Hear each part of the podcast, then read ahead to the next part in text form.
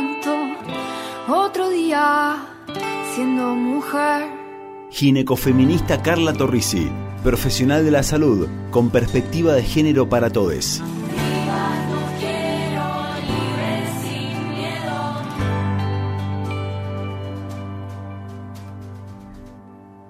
Desayuno con otra más. Y ahora sí, como todos los lunes, le damos la bienvenida a nuestra ginecóloga Carla Torrisi Marconi. Carla, bienvenida, ¿cómo estás? Hola José, hola Vir, bien, bien, todo bien. Bueno, eh, nos alegramos que, que así sea.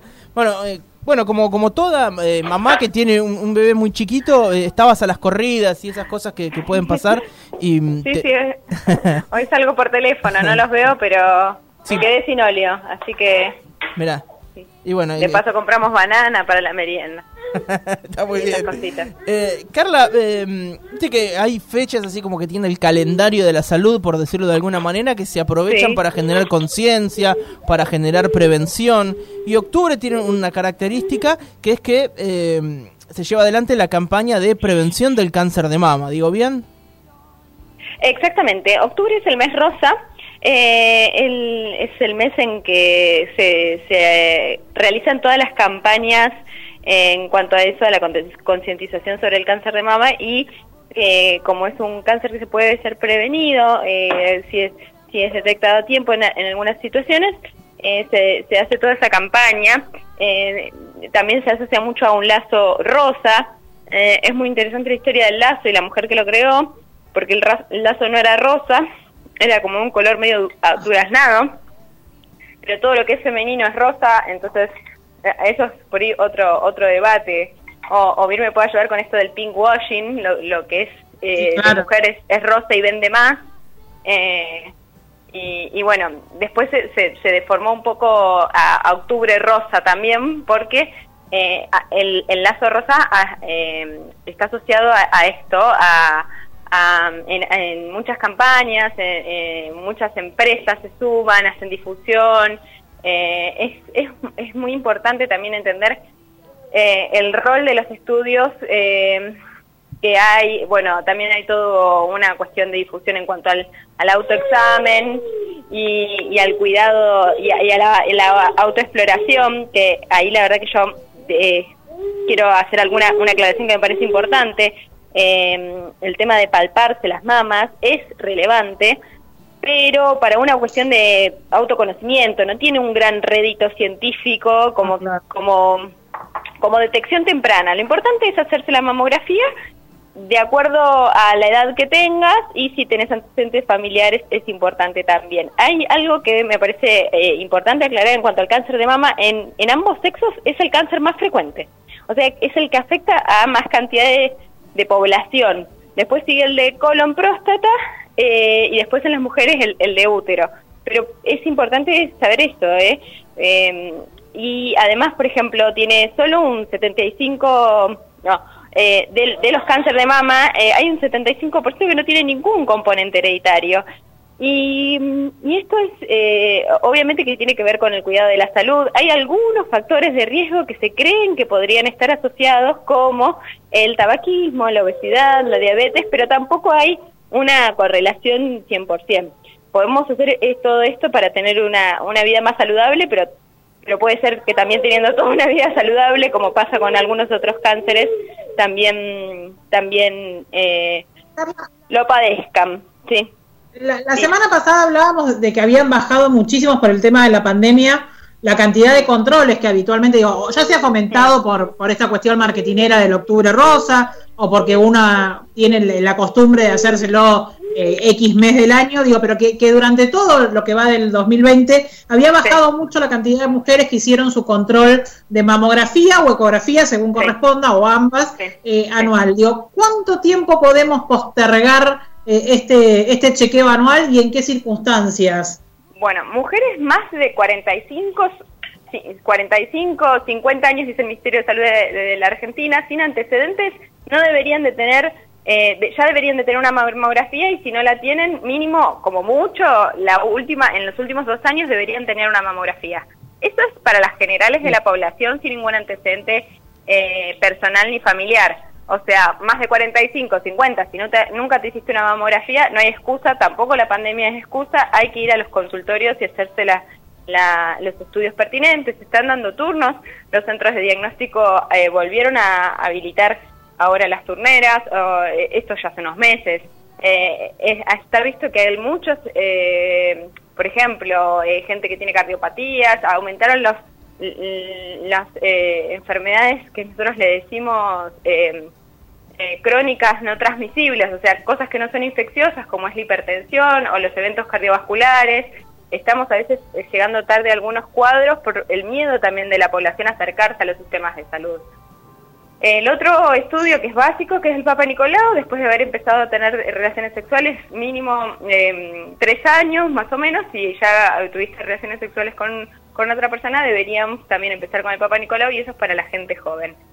Eh, esos son los dos estudios básicos que no te pueden faltar, ni el Papa Nicolau ni, la mamografía actualizada. Podemos ser un poco más eh, permisivos, si tienes todos los controles anuales del, del 2019 o a principio del 2020 no pasa nada, pero obviamente eh, yo estoy eh, hablando de recomendaciones para, para todos. Eh, eso también lo podrá evaluar tu profesional en la consulta, las individualidades. Por, Era digo, me, ha pasado, sobre todo, bueno, esta, última semana por, por hablar específicamente del, cáncer de mama por la fecha, digo, de, de, encontrarme con testimonios de mujeres más grandes que yo, digo, por encima de los 40, eh, que, han quedado como, como con, no sé si, si el mito o el trauma o qué, de que, por ejemplo, una mamografía es hiper dolorosa. Y la verdad es que, no sé, no duele nada. Lo mismo que el PAP, no, no, ni siquiera incomoda. Digo, e, era tan traumático en otra época y ahora, eh, digo, todo avanzó eh, y hay mejores equipos y hay mejores profesionales. O, o por qué se creó, digo, ¿cuál no, me entra en la cabeza porque una mujer no sería un estudio tan básico que en 20 minutos lo resolviste, eh, básicamente. Digo, si es el temor o... Sí.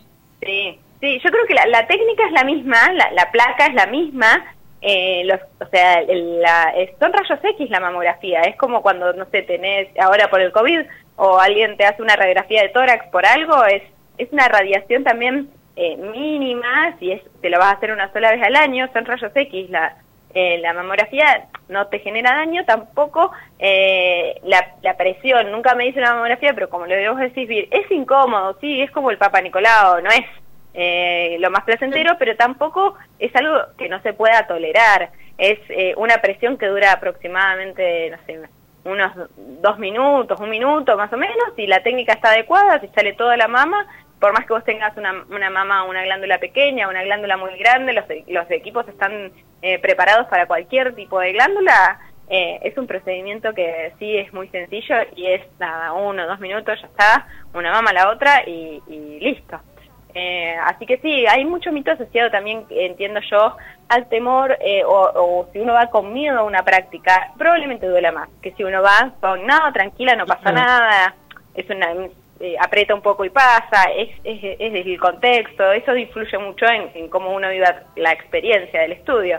Que hay estudios muchísimo más dolorosos, obviamente. Sí, igual pensaba Carla, de, digo, este estudio preventivo eh, es, es un negocio, digo, para, para la salud, digo, que qué poquito y qué poquita inversión es poner para eh, prevenir un, mal mayor, ¿no? Porque está bien, yo entiendo que puede ser incómodo, puede doler un poco, que uno tiene algún miedo, no sé, pero es para prevenir una enfermedad mucho peor.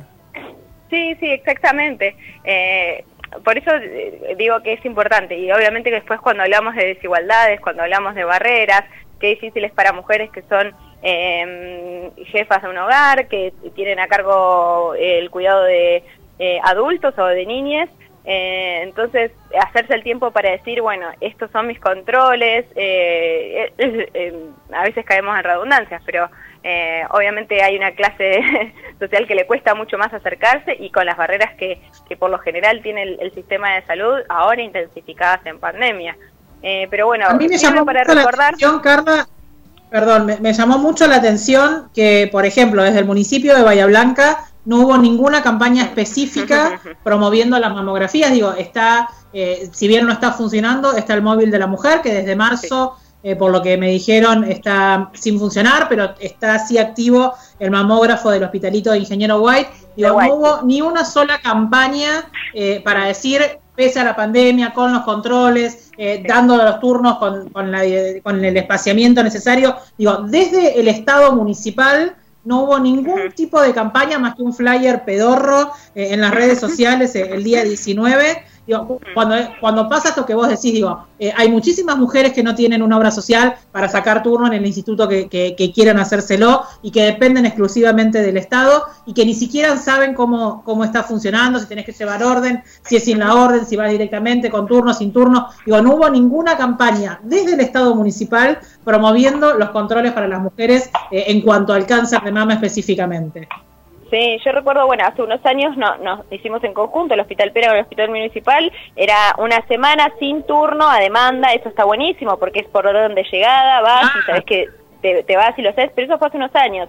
Ahora la verdad que tenés razón, Vir, eh, es, es como todo, les profesionales seguimos trabajando, eh, en un contexto bastante adverso, pero a veces eh, vemos que, que, estas cuestiones estratégicas, bueno, qué es lo urgente, qué es lo importante, esto creo que nunca deja de, ser importante, de, remarcar, eh, como por ejemplo nosotros de la parte de la red de profesionales por el derecho a decidir, seguimos asegurando y garantizando interrupciones legales del embarazo, como vos, estoy totalmente de acuerdo, hay cosas que no, que no podemos seguir aplazando por la pandemia. A ver cómo eh, perdón, digo, llamé al hospitalito de White a ver cómo era la metodología eh, y digo, tal vez es necesario, pero hasta, hasta pedían que lleves la orden con la ah. prescripción para la práctica. Digo, en tiempo de pandemia, donde digo, nadie, todo está digitalizado, eh, esto que vos decías, no, no estaba la facilidad dada para la mujer de decir, bueno, con, sacando turno, porque entiendo que, la sacada de turno tiene que ver también con cumplir cierto protocolo y que no se, no se junten mujeres eh, ahí esperando, pero digo, pero nada que te, que te facilite la vida un poco, ¿viste? O sea, esto que vos decís,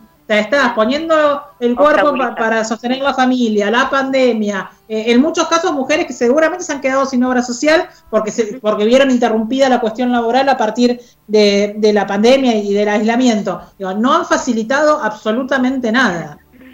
Sí, sí, sí, es importante eh, que sigamos, eh, como siempre, ¿viste? decimos, garantizando derechos y, y desde tenemos un, país que donde la salud es pública, es para todos, eh, así que eh, ojalá en algún momento o en octubre del 2021 estaremos eh, hablando en otro contexto, contando y demás, pero no hay que dejar de, recalcar la importancia de esto porque a veces como profesional de, la salud, a veces cuando nos afrontamos a ciertos escenarios ya es demasiado...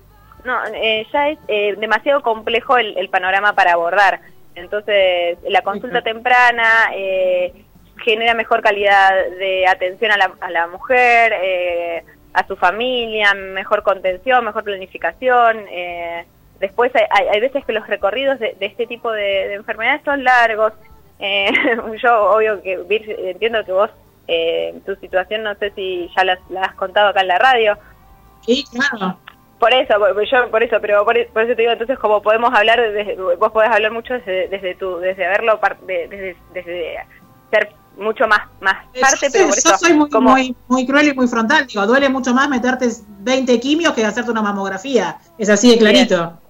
Sí, Sí, sí, y además todo después, por eso digo, es un camino largo, ah, no es solo eso, después hay ah, otros pasos, siempre es un tratamiento que lleva muchas patas y no, son, no es un solo profesional en que interviene, siempre tenemos que trabajar en no se termina ahí la cosa. Exactamente. Así que bueno, a, si conoces a alguno que, que, esté atravesando esto, compañía, sostén y, obviamente fíjate en tu familia, che vieja, che hermana, che tía, te hiciste el PAP, te hiciste la mamografía, eh, acompañarlos, facilitarles, sostener y demás. Muy bien, Carla.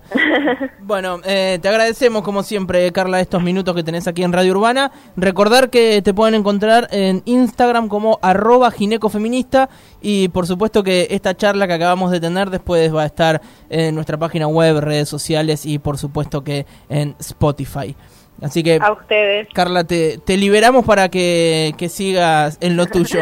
Maternando. Gracias, gracias, Vir. Gracias, José. Por favor. Abrazo. Ahí charlábamos con nuestra ginecóloga de todos los lunes, Carla Torrisi Marconi.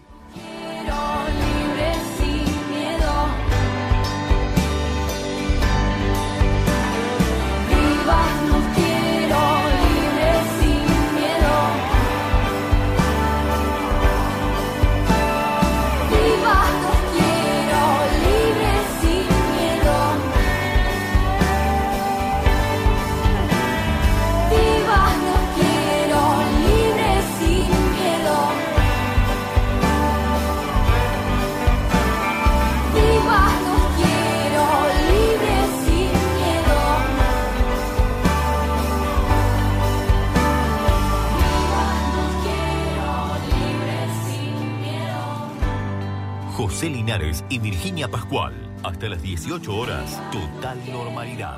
Por Radio Urbana.